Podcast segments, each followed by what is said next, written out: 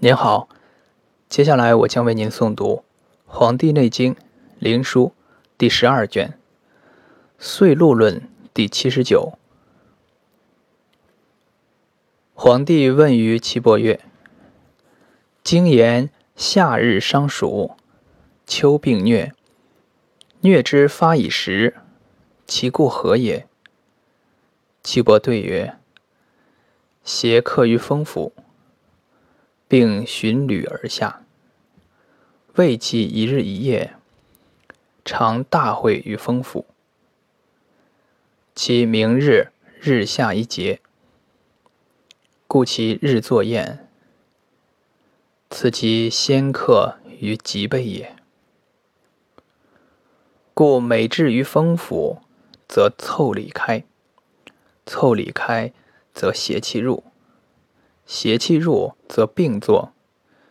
此所以日作上宴也。胃气之行风府，日下一节，二十一日下至尾底，二十二日入体内，注于浮冲之脉，其行九日，出于缺盆之中，其气上行，故其病稍易。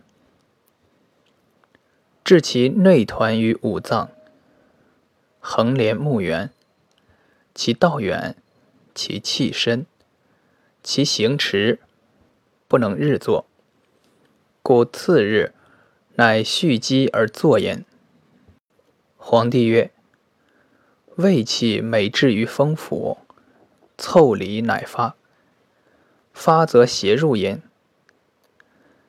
其胃气日下一节。”则不当风府，奈何？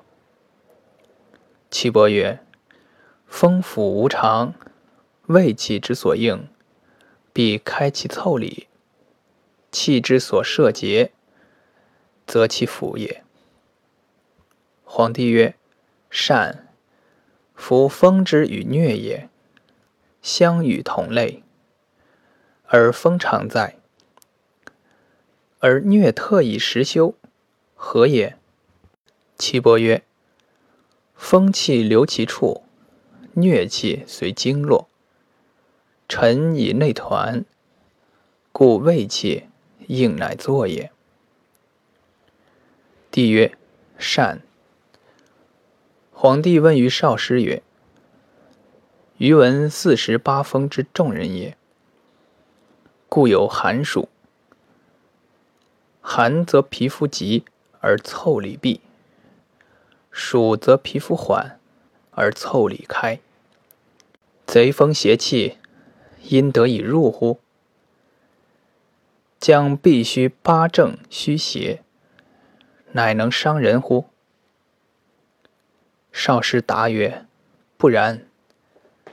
贼风邪气之众人也，不得已食，然必因其开也。其入身，其内疾病，其病人也猝暴；因其闭也，其入浅以流，其病也虚以迟。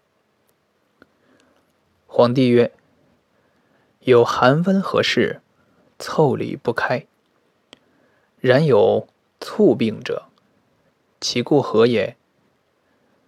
少师答曰：“帝服之邪入乎？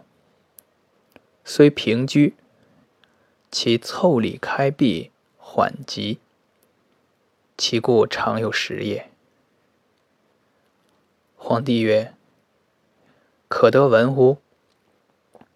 少师曰：“人与天地相参也，与日月相应也。”故月满，则海水稀盛，人血气积，肌肉充，皮肤质，毛发坚，凑理细，烟垢浊。当世之时，虽遇贼风，其入浅不深，至其月郭空，则海水东盛。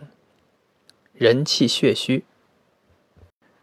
其胃气去，形独居，肌肉减，皮肤纵，腠理开，毛发残，焦里薄，咽垢落。当世之时，遇贼风，则其入身，其病人也猝暴。皇帝曰：“其有猝然暴死暴病者？”何也？少师答曰：“三虚者，其死暴疾也；得三十者，邪不能伤人也。”皇帝曰：“愿闻三虚。”少师曰：“成年之衰，逢月之空，失时之和，因为贼风所伤，是为三虚。”故论不知三虚，公反为粗。帝曰：“愿闻三十。”少师曰：“逢年之盛，遇月之满，得时之和，虽有贼风邪气，不能威之也。”皇帝曰：“善乎哉论，明乎哉道！”请藏之金贵，命曰三十。然此一夫之论也。皇帝曰：“愿闻岁之所以皆同病者，何因使然？”少师曰：“此八正之后也。”皇帝曰：“后之奈何？”少师曰：后此者，常以冬至之日，太医立于夜折之宫。其至也，天必应之，以风雨者矣。风雨从南方来者，为虚风，贼伤人者也。其以夜半至也，万民皆卧而服饭也。故其岁民少病。其以昼至者，万民懈多而皆重于虚风，故万民多病。虚邪入客于骨而不发于外，至其立春，阳气大发，凑里开。因立春之日，风从西方来。万民又皆重于虚风，此两邪相团，精气结带者矣。故虚逢其风而遇其雨者，并曰欲岁露焉。因岁之和而少贼风者，民少病而少死。岁多贼风。邪气，寒温不和，则民多病而死矣。皇帝曰：“虚邪之风，其所伤贵贱何如？后之奈何？”少师答曰：“正月朔日，太医居天流之宫，其日西北风，不雨，人多死矣。”正月朔日，平淡北风，春，民多死。正月朔日，平淡北风行，民病多者，时有三也。正月朔日，日中北风，夏，民多死。正月朔日。西时北风，秋，民多死。终日北风，大病死者十有六。